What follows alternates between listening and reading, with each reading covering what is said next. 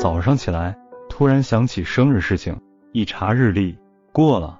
今年乙未年农历四月二十三日，对应的是今年公历六月九号。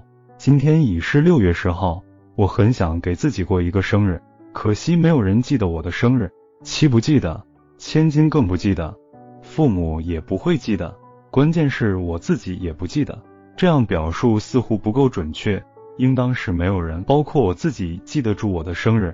农历四月二十三日，父亲是否记得？我不清楚。母亲记得，妻也知道，我更是牢记。但每年农历四月二十三日到来时，从来没有人，包括我自己，记得住这一天要为我过生日。我出生于癸卯年四月二十三日，那天公历是一九六三年五月十六日，星期四，金牛座，属兔。这一年农历闰四月，即两个四月，乡下俗称前四月、后四月。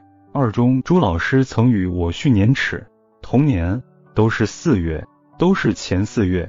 我说是前四月二十三日，朱老师于是呼我为兄。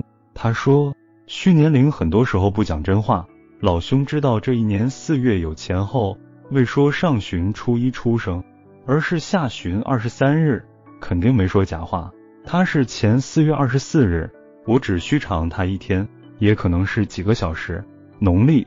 公历周次一样的日子，十九年才有一次。确切的说，我十九年才能过上一个真正的生日。我之所以牢记我的生日农历前四月二十三日，是因为我与老姑家的大表妹同年同月，她是农历闰四月十六日，公历一九六三年六月七日，小于我二十三天，但他每年四月十六日过生日都早于我七天。老姑爷在世时，常常提起一件事：我出生后的第一个春节，老姑爷到我们家拜年。母亲问老姑爷：“他老姑爷，我出一个账，你给算一下。”母亲不识字，能出什么难题？老姑爷是中师毕业生，什么账不会算？他很纳闷。二嫂子，你讲。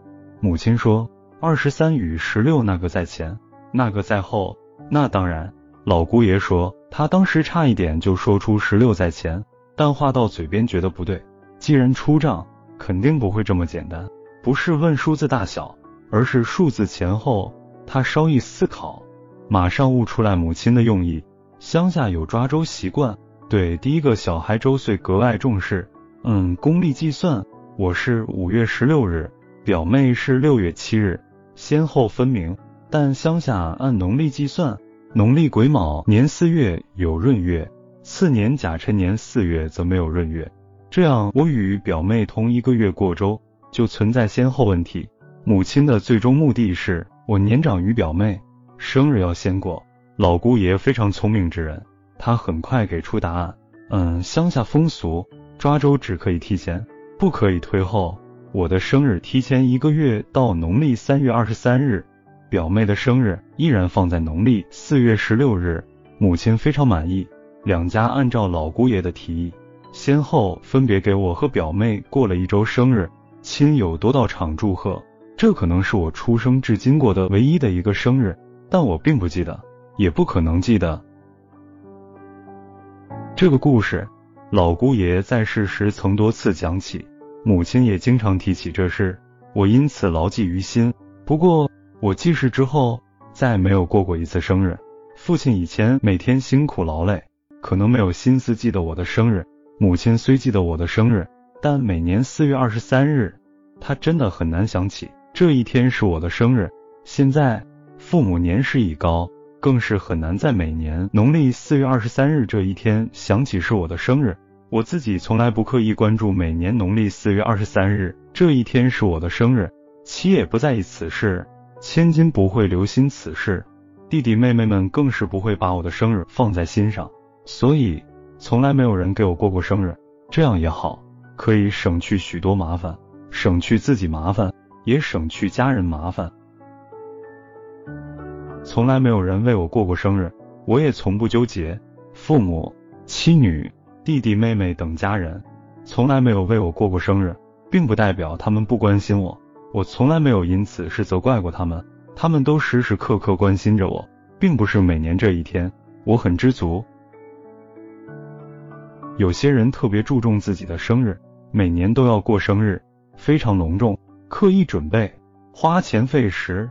亲友若是不携带礼物到场祝贺，就觉得自己被轻视了，就会产生矛盾，产生隔阂，弄得大家都不愉快，自己很累，亲友也跟着很累，这纯粹是自寻烦恼，自讨没趣，没事找事。俗话说，世上本无事，庸人自扰之，何必呢？有道是，年年过生日，生日再隆重。也不一定就获得快乐，也不一定就得到亲友的真心祝贺、真正关爱。若能拥有亲友时刻关爱，天天都可以是生日。没有必要太看重自己，没有必要太在意别人是否看重自己。别人看重你是在他们的心上，而不是偏重于形式，表现在行动上。心里有你，什么时候都有你。记住自己的生日，但不要刻意为了自己的生日。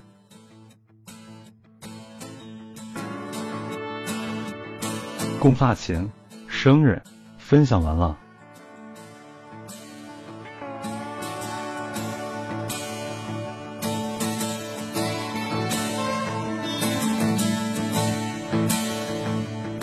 读美文，品人生，看世界，打开心灵的锁。